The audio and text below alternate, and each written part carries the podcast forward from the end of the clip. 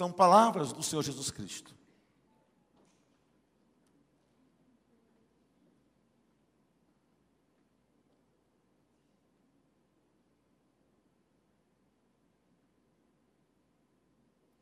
A candeia do corpo são os olhos. De sorte que, se os teus olhos forem maus, forem bons, aliás, todo o teu corpo será luz. Ou, em algumas versões, terá luz. Todavia, porém, se os teus olhos forem maus, todo o teu corpo vai ser tenebroso. E a luz que é em ti são trevas. E quão grandes serão essas trevas. Vamos orar, bem vai sentado. Pai, abençoe a sua tua palavra. Que conectados com o Senhor, pela palavra do Senhor, nós possamos refletir sobre esse texto, a importância do olhar em nossa vida. Em nome de Jesus, amém. Algum tempo atrás, no meu ministério de João Pessoa, eu senti a necessidade de entender a alma humana. Era pastor formado em filosofia e história, além de teologia, claro. Eu tinha 30 anos de idade, mais ou menos. E veio uma senhora ao meu gabinete falar de si, e eu não sabia entender o que ela dizia de si mesma. Depois veio um outro irmão falar de outro, falar de um irmão. E eu não entendia o porquê ele falava assim de um outro irmão. Então eu descobri que era minha ignorância sobre a importância de conhecer a alma humana. Dessa importância, eu decidi fazer um curso de psicologia. Não por fazer, eu queria conhecer a alma humana. À época, alguns pastores da minha denominação, eu sou batista, diziam que psicologia e teologia não combinavam.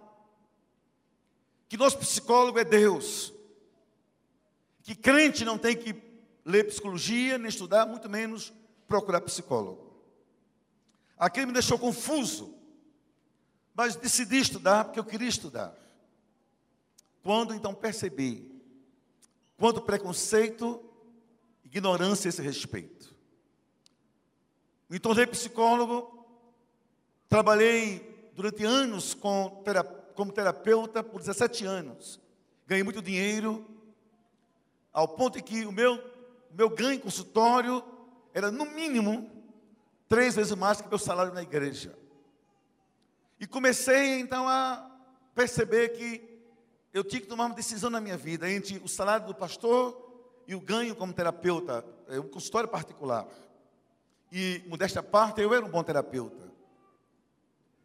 Fiz na área de família o meu foco. Tornei-me, então, especialista em terapia de família e terapia de casais. Depois, fechei o consultório e fiz do meu gabinete um consultório. Fiz a Deus um voto e cumpro até hoje atendo pessoas de graça toda terça-feira à tarde. Não cobro nada, mas atendo como uma função pastoral. Por que eu digo isso? Primeiro, porque eu uso aqui alguma linguagem que não é muito comum você usar em púlpito. Alguma reflexão que não é muito comum você ouvir um pregador avivalista falando. Mas eu sei que vou dizer, por isso estou a vocês me apresentando. Toda ciência que você estuda é fora de você, o objeto de estudo. A física, a matemática, a história, a sociologia ou qualquer outra coisa. Mas a única ciência que é voltada para você mesmo é a psicologia. Você aprende sobre o ser humano, complexo, recalque, trauma, transtornos, estudo do comportamento, intenções, sentimentos, emoções, defesas, enfim. Isso me fez um pastor muito mais seguro, para conhecer-me a mim, minha esposa, minha família e as pessoas com quem eu lido e a quem eu pastoreio. Mas, quando você entra no consultório de um psicólogo, de início, há três maneiras que você vai ser avaliado e avaliada. Olha, isso aqui é uma pré-consulta para introduzir meu sermão. O olhar, as palavras e os gestos. O nosso olhar denuncia quem somos. E Jesus foi o maior dos psicólogos, como foi o maior de todos no mundo. Jesus era dos mestres o mestre por excelência. Ninguém é igual a Jesus. E olha o que ele diz: a luz da vida está nos seus olhos. Se você souber olhar corretamente, toda a sua vida vai percorrer caminhos vitoriosos, que também corretos. É isso que ele está dizendo nesse texto. Por isso que uma pessoa se denuncia com os olhos. E aqui vou lhe dar uma dica. Eu sei que eu vou dizer uma coisa muito dura, mas tem que dizer. Cuidado com quem fala com você sem olhar para você. Olhando para o chão, olhando assim. Geralmente, esconde alguma coisa. E não é uma pessoa muito verdadeira. Ou vive inseguranças. Aprenda isso. Olhe, converse com alguém, olhe nos olhos, que os olhos falam. Os olhos falam. Quem aqui já foi tirar visto nos Estados Unidos sabe o que eu estou dizendo. A entrevista é o que menos importa. A responsável olha para você. Ela é treinada para ver verdades ou mentiras na sua ísis. E vai dizer sim ou não olhando para você. Segunda coisa, a palavra. Quando alguém fala, também fala de si, se denuncia. Então, o terapeuta tem que ouvir a pessoa que ela diz quem é e quem não é pelas palavras. O silêncio fala, como também a verborreia no denuncia a gente. E finalmente os gestos. Como você cruza as pernas, usa as mãos, se comporta, tudo, tudo é linguagem, tudo é linguagem. Na igreja, inclusive, e na vida como um todo. Eu quero falar hoje sobre o olhar transformador ou o poder transformador do olhar. Jesus diz algo revolucionário. Olha, não é linguagem teológica, não é linguagem assembleana, batista, presteriana, pentecostal, evangelical, religiosa. Ele olha a multidão e diz assim: a candeia do corpo são os olhos. A luz que emana do corpo parte da nossa face, dos nossos olhos. Aí ele diz: se você não souber olhar corretamente, trevas há em você. Se você souber olhar corretamente, a luz irradia a sua vida. E eu quero pensar com você sobre apenas os cinco olhares que agradam a Deus. A gente busca muito agradar a Deus que em nós uma compulsão por agradar os outros constantemente. Eu não sei ser marido, a não ser buscando agradar minha esposa. Eu penso que vice-versa. Eu não sei ser, ser pastor sem pensar na minha igreja que vão gostar do que eu pregue, do que eu faça ou do que eu digo. Assim também agir com Deus. Mas o que agrada a Deus? A nossa roupa? Ter brinco ou não? Ter gravata ou não? Quem disse a você e a mim que Deus é Deus cultural? Quem disse a mim e a você que Deus é limitado por padrões de cultura, sejam ocidentais ou orientais? Eu também pensava assim. Eu nasci e me criei numa igreja assembleiana de uma pessoa muito tradicional. Até que um dia eu fui à África, passar um mês na África. Vivendo com pastores santos, homens de Deus, ungidos, dentro dos quais eu era um Zé Ninguém, mas se vestiam de forma diferente, pareciam pais de santo, pareciam beduínos, mas eram homens de Deus. Vi com mulheres também diferentes, mulheres de Deus, até descobrir, viajando, que o Deus da Bíblia, o Deus da revelação, não Deus se conhece culturalmente, se conhece espiritualmente que a gente o agrada também espiritualmente. Que uma pessoa pode estar vestida a rigor e nem conhecê-lo. Você conhece alguma mulher crente aqui em Brasília, em João Pessoa, em Goiânia, na América, em Paris, se veste mais rigorosamente que uma mulher muçulmana, de burca? Conhece? Eu não conheço. Mesmo assim, longe de Deus. Longe de Deus. Vamos pensar agradá-lo pelo olhar. O primeiro olhar que agrada a Deus é esse: olhar para trás com gratidão. Toda pessoa ingrata, ela diz assim: Eu desconheço a Deus.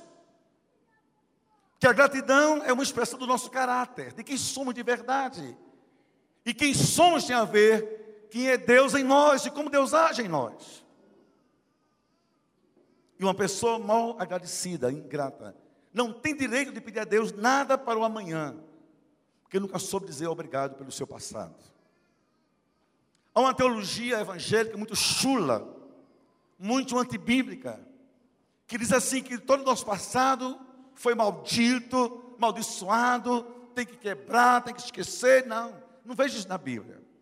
Muita coisa sim, mas nem tudo. Teve muita coisa boa no nosso passado. A gente tem que saber agradecer a Deus. Por exemplo, como é que eu posso viver sem louvar a Deus pelos pais que me geraram a vida? Louvar a Deus pelo lar que me deu educação. Como eu posso dizer, aleluia, glória a Deus, sem reconhecer os pastores que abençoaram a minha infância, adolescência e juventude? Como? Como eu vou entender hoje o sentido de ofertar, se me lembrar da minha mesa, do meu pai, feira, feira, dividindo pão com oito filhos, oh, Deus, obrigado pela minha história. Como eu vou entender coisa que eu tenho hoje, sem louvar pelo tempo que eu nada tinha, mesmo assim, Deus abastia de graça o meu coração. Como? Como agradecer a Deus pelo ser pastor, sem agradecer as ovelhas que Ele me deu? alguns difíceis, ingratas, rebeldes, mas Deus me deu. Eu aprendi a viver com elas, a sofrer com elas e também amá-las como elas são e eram de verdade. Como? Mas escuta uma coisa, a gente vive hoje uma compulsão pelo ter. Se você faz o culto, como eu tenho em minha igreja, você tem aqui também, eu já vi na programação. Você tem culto da vitória, culto de bênção, enche a igreja, as pessoas querem pedir, querem pedir, querem pedir. Tudo bem que peçam, mas poucas pessoas sabem agradecer. A síndrome do leproso, ainda hoje, dos nove ingratos, corrói a nossa psique evangélica. Olhar para trás com gratidão. Oh Deus, obrigado pelas lutas, provações, dificuldades, enfermidades, vigílias, tribulações. Me ensinaram o caminho do altar, da tua presença, ó Pai, de reconhecer quem tu és e como nada nós somos na tua presença. Louvar a Deus também constantemente pelas bênçãos, pelo pão de cada dia, pelo todo dia proteção, sustento, como, irmãos, escuta uma coisa, todos os dias, diariamente, nós somos visitados por anjos que nos protegem de assalto, sequestro, morte súbita todos os dias. Todos os dias. Eu só me acordo e me deito vivo, porque Deus me deu proteção. Como não agradecer a Deus por isso? E às vezes, por tão pouco, reclamamos, murmuramos e blasfemamos contra o nosso Deus. Mas vamos agora para a vida. Como admitir na igreja, em bom estado mental, uma esposa ingrata, um marido ingrato, um filho ingrato, uma filha ingrata, pais ingratos. Como? Agora entenda só. Quando ovelha faz assim comigo, e me é ingrata, como eu sou pelo que eu fiz, eu já não sofro mais. Eu entendo que ela só age assim porque a sua alma é dilacerada, desconstruída. Ela não entendeu que Gratidão é uma maneira que a gente tem de agradar o coração do nosso Deus. Eu me lembro, e eu tenho anos, minha, minha igreja é 100% família. Eu disse ao pastor Gerson que estava muito em casa aqui, porque João, no Nordeste do Brasil, e no meu estado Paraíba, a minha igreja é a sede da UDF.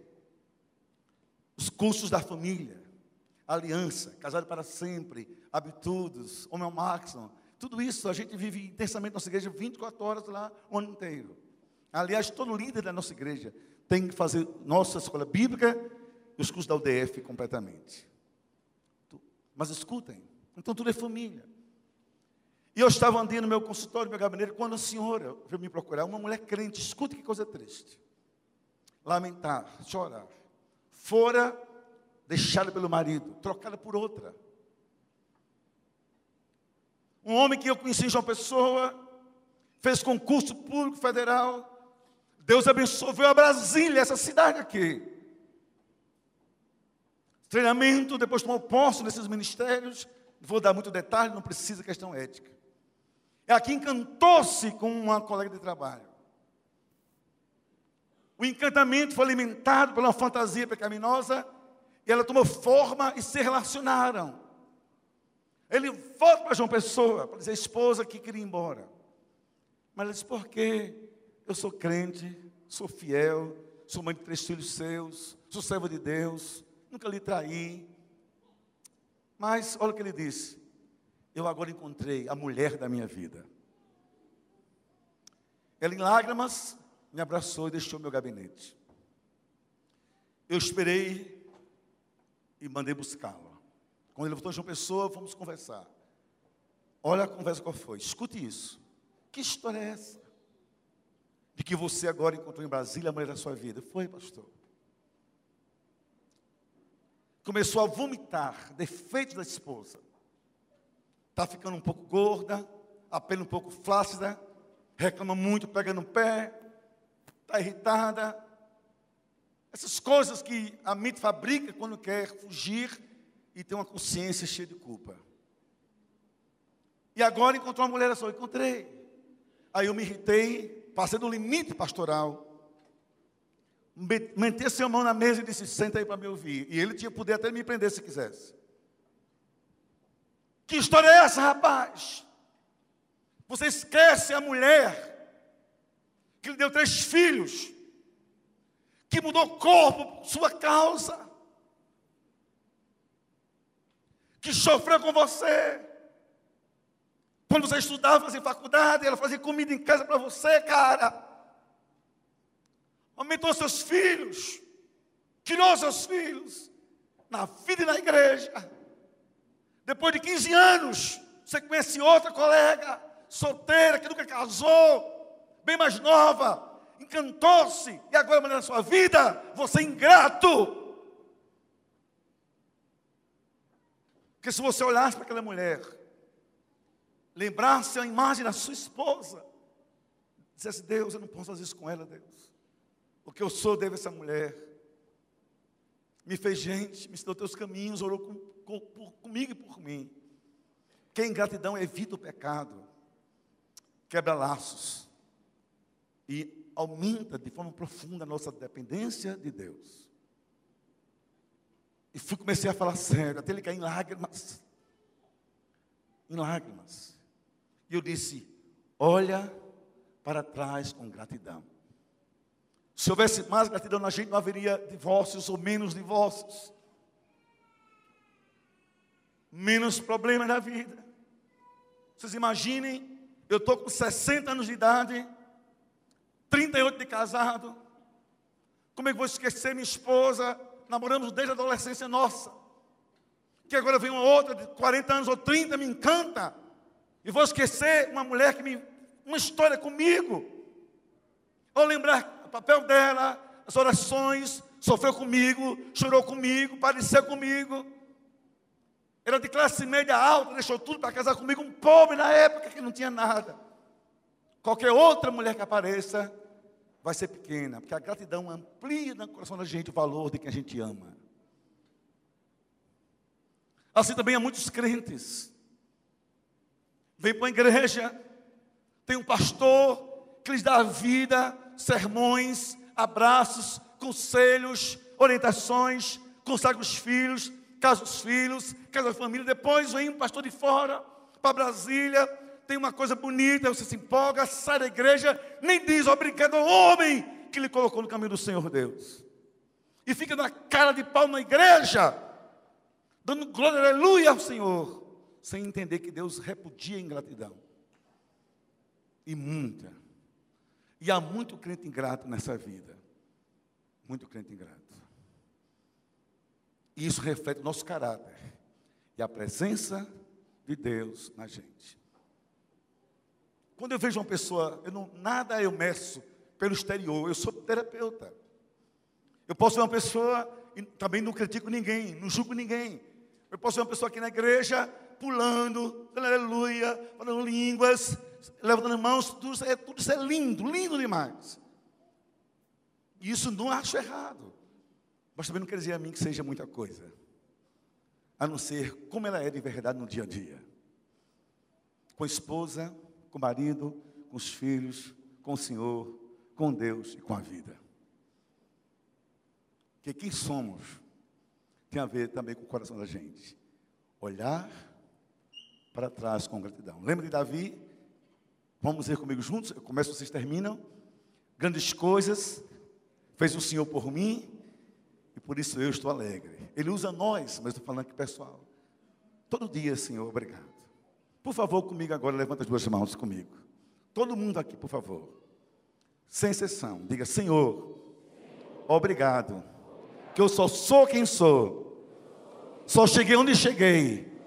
Que a tua mão tem me abençoado até aqui. Obrigado pela história da minha vida. Agora aplauda a Deus por isso, todo o coração. Com mais força ainda para o Senhor. Obrigado, Senhor. Obrigado, Senhor. Obrigado, Senhor. O segundo olhar que agrada a Deus é esse: olhar para os lados com amor.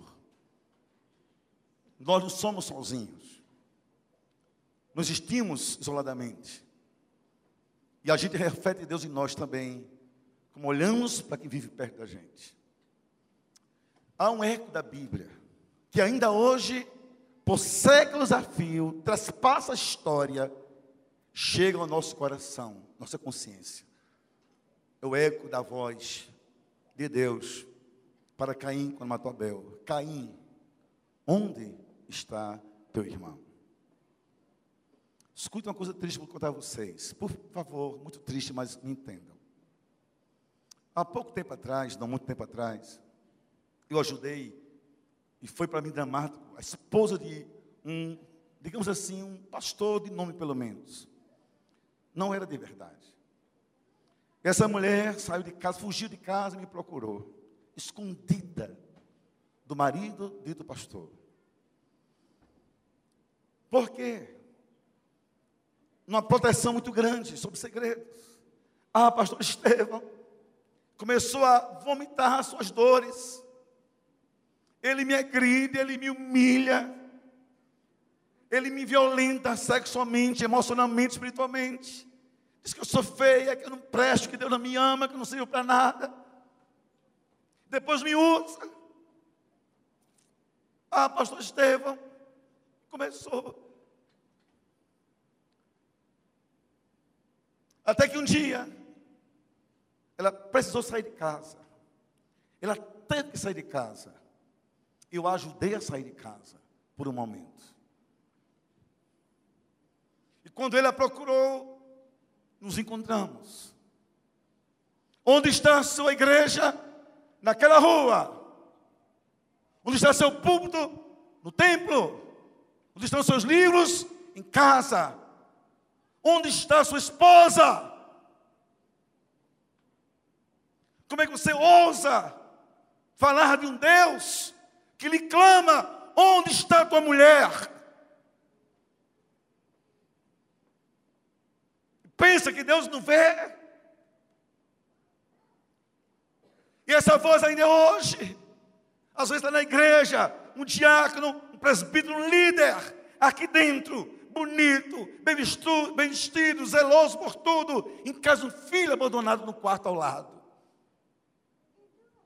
Uma filha carente de um abraço, de um beijo. Cadê meu pai?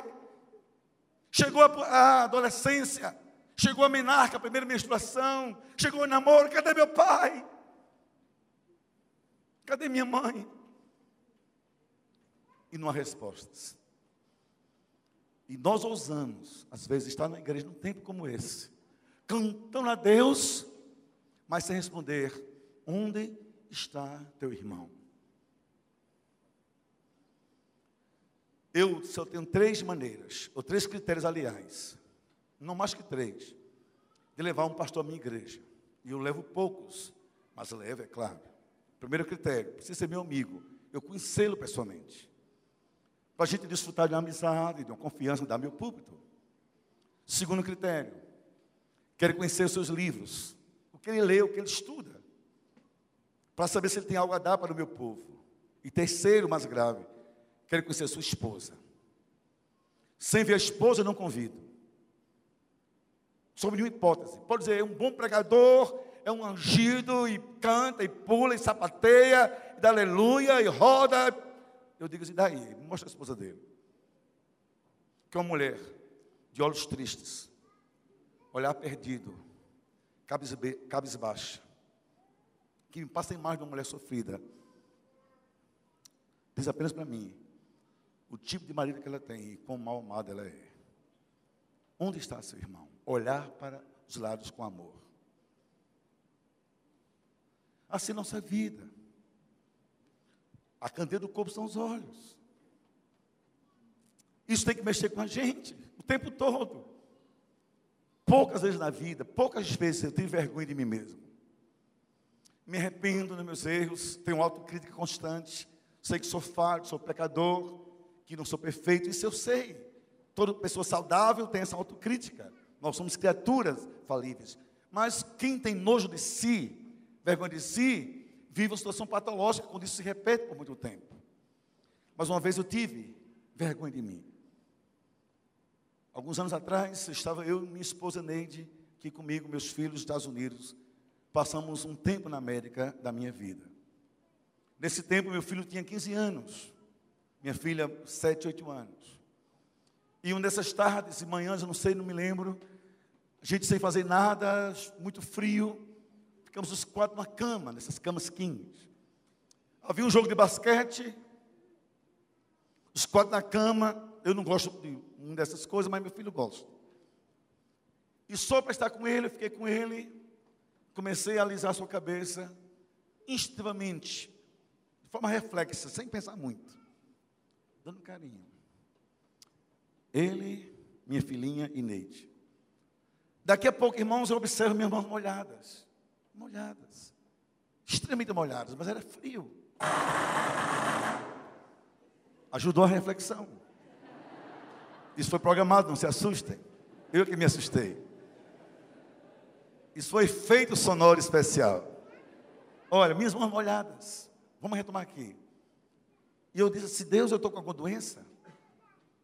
O que, é que é em mim? Não. Olhei para meu filho André, virei com meus irmãos o rostinho dele, de 15 anos. Estava encharcado de lágrimas. Encharcado. Disse: André, papai lhe feriu, papai, pensei, ele está com uma ferida, e eu estourei a ferida, algum caroço, o que é que há? Diz André. Ele virou o rostinho para mim chorando. Não, pai, o senhor não me feriu. Então por que você chora, André? Paz, escute que resposta dolorosa que um pai escutou. Ele disse, pai, eu estou chorando de alegria. Mas por que, André? Faz 15 anos que eu espero por isso. Isso que? Meia hora que eu só aliso a minha cabeça. Ah, pai, como eu estou feliz. E eu disse para mim, Estevão, que vergonha de pai você é. Um pastor que deixa o filho carente por 15 anos de meia hora de carinho. Onde está teu irmão? E eu fiz ali a Deus um voto. Que se meus filhos tiverem problemas, nunca vai ser de afeto e carinho. Nutrir a alma deles com minha presença e meu carinho, vai ser minha função com Deus enquanto viverem. Hoje ele tem 35 anos me abraça E beija eu também. Sabe por quê? Quem tem Deus não despreza os que Deus colocou na sua vida perto de si. Quer agradar a Deus? Cuide da sua esposa. Cuide do seu marido. Dos seus filhos. Dos carentes de alma e de dinheiro, de posses que Deus colocou perto de você. Divida o excedente. Não seja mesquinho nem egoísta. Pense sobre isso. Às vezes a gente fica, sabe, na igreja aí buscando um tipo de espiritualidade. E um irmão nosso de sangue passa necessidade, a gente diz: problema seu, não é meu. Às vezes a gente joga pão no lixo. Não vai uma creche dar a quem tem que comer. Olhar para o lado com amor significa os olhos fazem o corpo brilhar.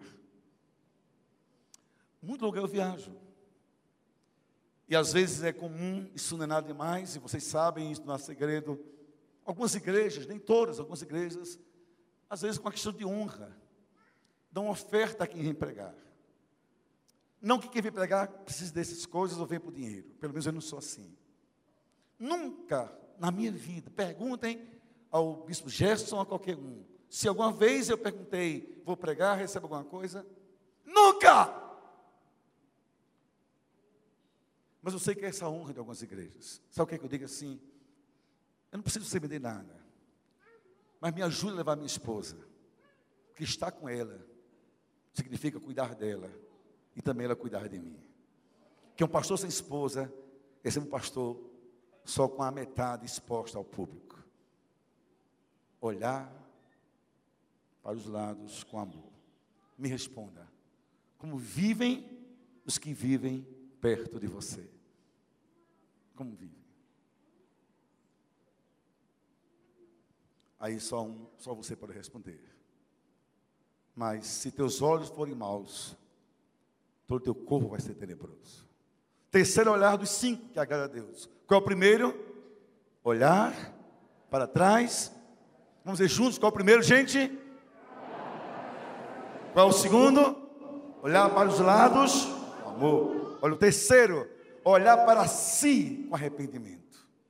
Para dentro de si. Chama-se inflexão. Prefixo in significa dentro de. Então, eu tenho que olhar para mim. E repetir para mim aquela voz do apóstolo Paulo: miserável homem que eu sou. Quero ser bom, não consigo.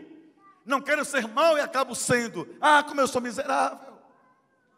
Todo mundo tem que olhar para si. A questão é que a cultura religiosa, sobretudo de igreja, ela perverte nosso olhar. Nós gostamos de olhar para os outros para a roupa dos outros, cortou o cabelo, se veio, se não veio, se tomou a ceia, não tomou. Como é que está a barba, o bigode e tal. E as irmãs especialistas em, após o culto, ter um tipo de uma linguagem diabolicamente religiosa. Irmã, você viu o vestido dela? Irmão, você viu que ele não tomou ceia? Eu sou uma pessoa muito educada. Meus pais me ensinaram a ser uma pessoa educada. Eu não, não sei ser uma pessoa grossa. Eu gosto de ser uma pessoa educada. Isso é da minha natureza. Não é virtude, é educação de berço. Mas uma vez eu expulsei da minha casa uma mulher. É estranho, mas eu expulsei. Eu já era psicólogo. Quando uma abençoada ovelha minha bate a minha porta às 10 da manhã e eu deixo entrar, tira a minha privacidade, entre, irmã, como posso lhe ajudar? Então ela veio falar de outra irmã. Ah, pastor, eu não estou aqui, você me conhece. Estou aqui zelando pela igreja. Mas fulana, nessa hora, comecei a ouvir, não deixei que ela terminasse, me levantei educadamente grosseiro. Abri a porta e disse, irmão, por favor, se retire da minha casa. Eu não escuto quem fala dos outros que, que fala dos outros? Fala é de si mesmo. Por favor, se retire. Não posso perder meu tempo com isso. Olhe para você. Isso, esse olhar transformador. Todos nós podemos ser melhores, sempre. Melhor pai, melhor marido, melhor filho, um melhor pastor, uma melhor ovelha, um melhor diácono, um melhor presbítero, um melhor vizinho, um melhor crente, um melhor servo todos os dias. Como isso é possível olhando para si, conectado com Deus? Como é que pode ser eu ser assim, Senhor? Eu me lembro do pastor José Gonçalves, nosso querido amigo José Gonçalves. Foi, sempre estamos juntos em eventos. Foi a minha igreja esse ano, em novembro. Disse assim: Esteve, fiz um voto a Deus. E aquele voto me inspirou. Ele disse assim: O voto foi esse. Quem me conhecer vai ter que sair melhor. Que coisa linda. Porque todo dia eu vou me policiar. Todo dia. Se a gente fizesse assim, não haveria tempo para olhar para os outros. Porque o tempo de olhar para si consome tempo demais. Ah, Senhor, me perdoe. Eu podia ter cantado melhor, pensado melhor, ter orado mais. Eu podia ter sido mais carinhoso. E nós, maridos, ah, Senhor, essa esposa. Estava agora com um grupo de homens em Miami. Eram 300 homens. Eu fiz a eles uma pergunta. Olha, escuta, homem, olhem para mim, homens. Vou colocar para vocês o que eu perguntei a eles. Todos homens crentes. Você já pensou sobre isso? Que a nossa esposa vive assim. A única pessoa que pode suprir o coração dela de atenção, de afeto, de carinho, de presença. A única pessoa que pode suprir o corpo dela de um toque, de vida sexual, de um elogio, que pode nutrir a mente dela de um afago, de uma levantar autoestima. Somos nós maridos e você não faz isso. Que vai fazer? Que vai beijar sua mulher? Outro homem? Que vai elogiar sua mulher? Outro homem? Que vai namorar sua mulher? Outro homem? E você não faz? E acha o quê?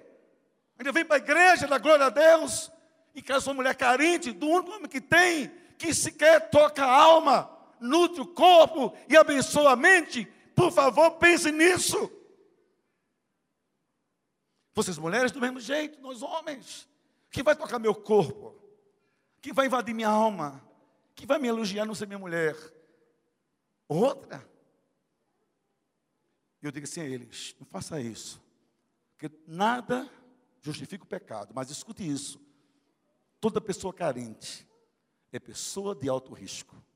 Que a carência deixa a pessoa vulnerável e muito vulnerável. Olhar para si com arrependimento. Porque eu disse aquilo, porque não fiz isso. E lembra vocês que nós temos quatro formas de pecar à luz da Bíblia. A gente peca por palavras, por pensamentos, a gente peca por atos, também peca por omissão. Tiago diz que quem sabe fazer o bem não faz, comete pecado. Mas, Senhor, como é que eu não fiz isso, Senhor? Esse olhar nos faz parecidos com Jesus a cada dia. Então, quero agradar a Deus, olha para você. E todo dia peça a Deus misericórdia pela sua vida. Isso nos coloca sempre com Ele conectados. Porque a graça dele nos abastece, nos abençoa, nos faz viver melhores. Amém, queridos? Mas ao quarto olhar e penúltimo olhar, estão cansados? Tem certeza? Vamos embora então para frente? Qual o primeiro olhar? Quero ver melhor. Qual o primeiro olhar? O segundo olhar? Terceiro olhar? Quarto olhar esse. Olhar para cima com louvor. Escute uma coisa. Olha o olhar. Eu disse a você no início, cuidado com quem fala se olha para você. Quando a pessoa só olha para baixo, ela só vê o chão, o circundante, a crise, Problemas, os limites do problema é são olhar para baixo. Porque olhar para cima é enxergar que para além da dor, da enfermidade, da provação, da dificuldade, do desemprego, do problema em casa, do marido, da esposa, o que foi em casa, ah, apesar de tudo, há um Deus acima da gente. Há uns céus que se abrem. Há um Deus de bênção e Deus dá muita coisa boa para a gente, então aprenda a louvar a Deus. Porque se a ingratidão reflete o caráter, também reflete o caráter deformado, a murmuração. Eu não faço mais casamentos. A não ser assim, eventualmente. Tem que ser uma pessoa muito ligada a mim. Caso contrário, eu tenho oito pastores, eles celebram. Por quê, pastor Estevam? Primeiro, eu já fiz muito casamento, fazia uma média de 50 por ano. Mas, o tempo passa, a gente vai, vai amadurecendo com os sofrimentos, com as reflexões da vida.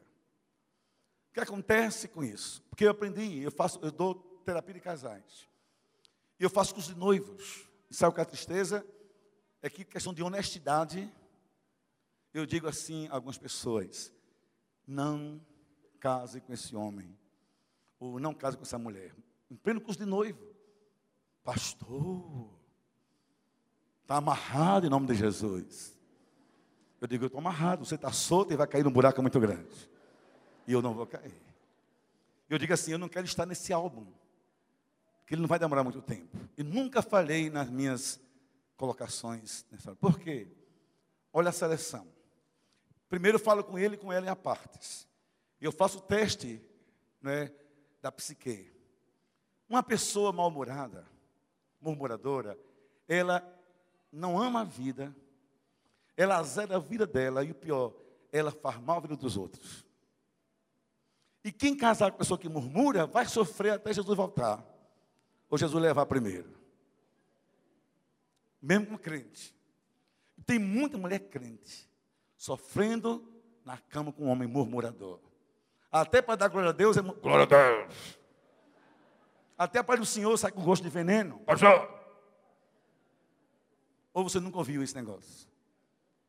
Como também há muito servo do Altíssimo sofrendo na cama e na mesa com a mulher murmuradora. Misericórdia. Eu digo namoro, reclamou demais, cá fora enquanto é tempo. Mas pastor, ele tem um carro lindo, vai reclamar quando você entrar no carro. Ele ganha bem, vai reclamar quando você gastar o dinheiro dele. Ele dorme muito, vai reclamar quando você acordar, acordar ele. Tudo que você fizer, ele vai reclamar, porque a alma dele é doente, ou também a alma dela. Então a gente tem que aprender a olhar para cima com louvor. Dar graça em tudo, diz a Bíblia. Em tudo. Você imagina, vamos pensar uma coisa assim bem absurda. Olhem para mim, um absurdo. Eu sou um homem feliz, alegre, estou aqui numa, uma fantasia, né? cheio de vida, sonhador, otimista, para frente, crente, estou na igreja de Deus, todo dia, tenho, na minha ilustração, eu tenho 25 anos. E aqui conheci o pastor Gerson, na época, estava bem, bem novinho também como eu. Aí vem para essa igreja, eu quero namorar com alguém, olho para as irmãs. Aí meus olhos batem numa irmã, Digo, Senhor, é aquela, Senhor, aquela abençoada, aquela bendita das mulheres. Senhor, conhecer direito. Conhecer na igreja não é muita coisa. Aí o caso, descubro que ela é uma pessoa doente de alma, murmuradora, mas é crente. O que acontece? Vem um dia de sol, bem bonito em Brasília. Bom dia, querida, tudo bem? Não acho graça. Deus é bom só para você. Deus te ama, filha, não parece. Vamos para a igreja, lá tem o pastor Gerson, igreja é uma bênção lá fora. Você está pedindo? Aí vem para o culto. Aí senta, levanta, levanta as mãos, louvor, pregação, tem no culto, entra no carro. Bom, e aí, bem, gostou? Mais ou menos. Mas por quê? A pregação, é, mas demorou muito. O louvor, é, mas muito alto. As irmãs, meio chatas. A igreja, meio apertada. Botou ar-condicionado, está muito frio. Não tem, está muito quente. Pelo amor de Deus, irmã. Vai para a glória logo.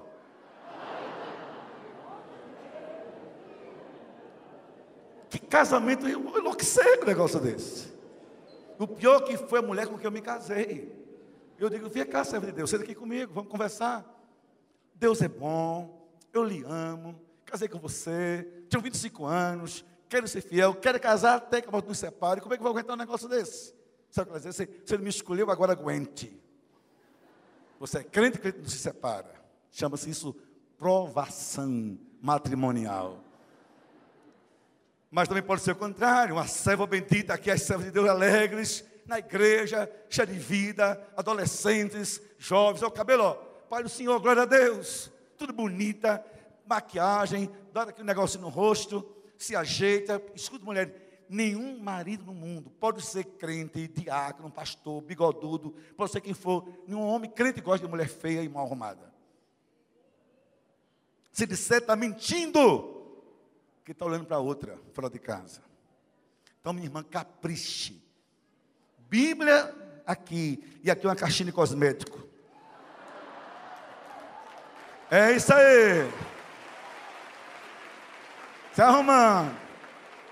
Olhe, e eu não sou nem de longe Cláudio Duarte, não tenho, não tenho a virtude dele, não. Estou só dando um conselho. Que eu fui criado na breia. E na época da breia, mulher crente tem que ser, tem que ter síndrome de caranguejo, tem que ser tudo cabeluda. Era. Sovaco, perna, joelho, calcanhar. Você olhava assim, só via cabelo. Tu é servo do Altíssimo. Deus me livre, caranguejo é no mangue. Aí quando estou em casa, minha mulher está se arrumando, eu fico louvando a Deus, Senhor, muito obrigado. 56 anos. Ali. Bora, Neide. Espera aí um pouquinho. Um pouquinho, aí daqui faz. Gostou? O que é que eu vou dizer? Glória a Deus. Agora, uma irmã diz assim: na minha beleza é Cristo, é também a minha. Agora você, minha filha, uma assombração é diferente. É diferente, se cuide. Mas vamos lá. Então, uma mulher crente, bonita, vem para a igreja, cheia de vida. Aí começa aqui um servo de Deus. Deus é bom. Mas com o pastor, o casamento é da casa. O que, é que ela descobre depois de casar? Acorda com um homem mal-humorado perto dela. Filho, bom dia. Olha, vamos para a igreja fazer o quê? Vamos sair para gastar dinheiro. Então vamos ficar, estou com sono. Vamos jantar fora, deixa de ser gulosa. Vamos comer em casa, isso engorda. Então, filho, vamos fazer um passeio. Para onde? Vamos para conhecer Natal? Não, vamos aqui para Nápoles, é mais perto. Pelo amor de Deus. Dá uma Bíblia muito pesada. Dá uma menor, não consigo ler nada. Jesus. E aguentar esse homem até Jesus voltar, tem que ser uma mulher muito virtuosa. E pior que tem que aguentar mesmo. Não casou? A questão é essa: é que a gente tem que aprender que uma das marcas de Jesus na nossa vida não é a marca da igreja que a gente frequenta. A igreja é importantíssima. Essa é uma bênção, não saia dessa. Agora, a marca de Jesus é isso, a alegria no coração da gente. Toda pessoa mal-humorada, reclamadora, toda pessoa azeda, amarga, só está dizendo assim: Deus nunca reinou dentro de mim, porque Jesus é alegria. O Espírito Santo é alegria. Eu conheci irmã, eu era adolescente, no interior da Paraíba, essa irmã tinha um dom de línguas. Eu reconheço esse dom sem nenhum problema. Mas essa irmã, quando entrava para o repleplé, era algo bonito. Mas eu tive um problema, eu fiquei traumatizado, que era plá, plá, plá, plá, plá, plá, quando acabava o plá, plá, essa irmã não falava com ninguém, era mal-humorada. Amarra, gazeda. Um dia eu disse ao meu pastor, pastor, escute a coisa. Se o Espírito gera em nós alegria, por que essa irmã fala línguas e é desse jeito? que o fruto fala mais que o dom. O dom é de vez em quando, o fruto é a vida inteira. A alegria está no coração de quem conhece a Jesus. Então louve a Deus todo dia pelas lutas, crises, problemas. Louve a Deus porque o louvor liberta. E quando você louva a Deus, é porque você está conectado com Deus o tempo todo. Vamos fazer aqui um teste? Por favor, todo mundo em pé nesse instante. Não é o fim, não é o apelo, não. Só o momento da pregação. Ainda falta um olhar. Mas eu quero todo mundo em pé. Oi, sentadinho aí, meu irmão querido. Esse querido. Agora levanta as mãos todo mundo. Todo, levanta as mãos. Agora olhe para cá. Me esqueça-me, olha para cima. Olha para cima, como se pudesse ver a Deus. Para cima. Quando eu contar até três, você de mãos levantadas, olhos abertos para os céus, você vai só fazer três coisas: dar glória, aleluia, e buscar no coração frases de louvor a Deus. Agora, por favor, solte a alma. Você vai buscar razões lá dentro. Seja com lágrimas, com dor, não importa. Você vai parir alegria em você. E vai expressar a Deus hoje. Senhor, olha para cima e sem louvar a Ti. Vamos lá? Um, dois, três. Glória a Deus. Aleluia. Dê glória. Louve a Deus, Senhor, Tu és bom, maravilhoso, Pai querido, Pai bendito. Te louvamos, te exaltamos, Senhor. Obrigado por tudo, pela família, pela salvação, pela vida, Senhor, pelas lutas, Senhor. Nós te louvamos.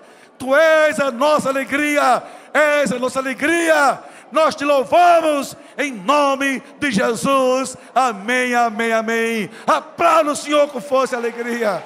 Faça isso. Faça isso. Oh, glória a Deus. Oh, glória a Deus. Oh, glória a Deus. Oh, glória a Deus. Alegria liberta a gente. Qual o primeiro olhar? Qual o segundo olhar?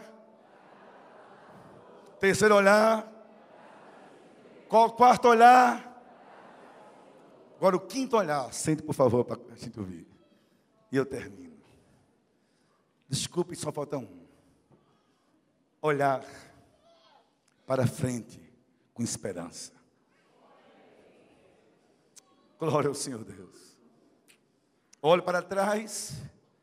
Digo, Senhor, obrigado Olhe para os lados, Senhor, me use. Olhe para mim, Senhor, eu me arrependo. Olhe para cima, Senhor, eu te louvo. Mas a vida é movimento. A gente é pai, é mãe, é filho, é empregado, é patrão, é marido, é esposo, é vizinho. A gente tem múltipla identidade. Eu sou, olha só, eu sou filho. Meus pais são vivos, velhinhos eu sou marido, eu sou irmão, eu sou avô, eu sou vizinho, eu sou pastor. Gente, a vida é difícil. Eu estou aqui e eu imagino como a sua vida é difícil. Lutas. Quarta-feira, quando acabar toda essa festa, você vai estar com Deus conectado, mas também com a vida. Só Deus sabe o que você vai enfrentar, eu não sei. Mas eu sei que isso é aqui por revelação de Deus que aqui há pessoas que quarta-feira já vão enfrentar desafios grandes. A começar em casa, na sua própria alma, consigo mesmas, com os outros. Tem que querer. Esse é o mundo, e o mundo é um campo de batalhas. A vida do crente não é a Disney, não é diversão, é batalha todo dia. Todo dia. Eu estava na América com minha esposa um mês. Nesse mês, quatro pessoas da minha igreja morreram. Dessas quatro, duas muito amigas. Das duas, a mãe dela. Toca o telefone, pastor fulano morreu. Eu não pude ir para o enterro. Pastor fulano morreu. O meu diácono teve um infarto. Não posso ir para o enterro. Pastor, eu estudando e sofrendo. Senhor me dê forças. Dê forças. Nós somos desafiados a que prossigamos. Isso é a nossa vida. Não é fantasia religiosa, a realidade da vida é isso, é luta. Mas tem uma coisa: se Deus é por nós, se Deus é por nós, tudo é possível. Porque se creres, tu verás a glória de Deus sobre a sua vida, sua família, ministério, trabalho, sua saúde, seus filhos, seu casamento, suas emoções, sua alma. Eu proclamo sobre mim também. Nós vamos ter vitória em nome de Jesus, que nosso general é Cristo. Aí você olha com esperança. Você nutre a alma com esperança. Diz todo dia, Senhor, está difícil, mas em Ti eu sou mais que vencedor. Senhor, está difícil, mas não vou me entregar. Meu olhar não é a crise, meu olhar não é a doença, meu olhar não é a cama, meu olhar não é o leito, meu olhar não é o bolso, meu olhar é na frente, com esperança, porque lá na frente Deus me espera para o abraço da vitória. Esse olhar muda a nossa vida. Quem olha para frente com esperança, não se prende à crise do presente.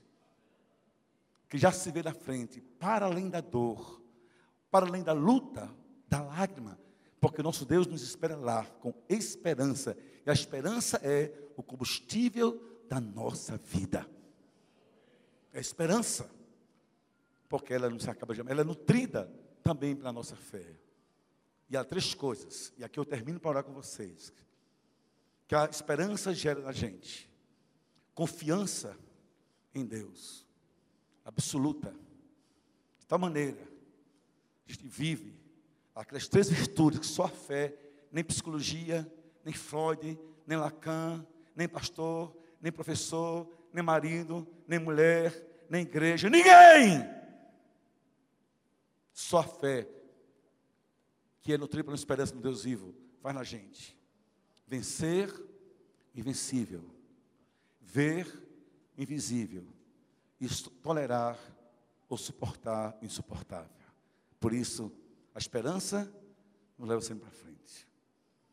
A Jesus diz assim: Vocês são meus discípulos, mas escutem, não estou preocupado com o tipo de manto que você usa, Pedro.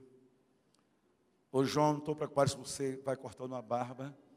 Tiago, se você tem ou não sandálias. Sente aqui. Vocês são meus discípulos. E a vida não é fácil, mas escute. A candeia do corpo são os olhos. Se eles forem bons, tudo vai mudar. Tudo vai ser luz. Mas se forem maus, não importa a roupa, a sandália, a barba ou a maquiagem. Tudo vai ser trevas. Por isso, aprenda a cuidar do seu olhar. Que esse olhar vai dizer quem você é hoje e aonde Deus quer que você chegue amanhã. Deus abençoe a todos. Em nome de Jesus. Amém, amém.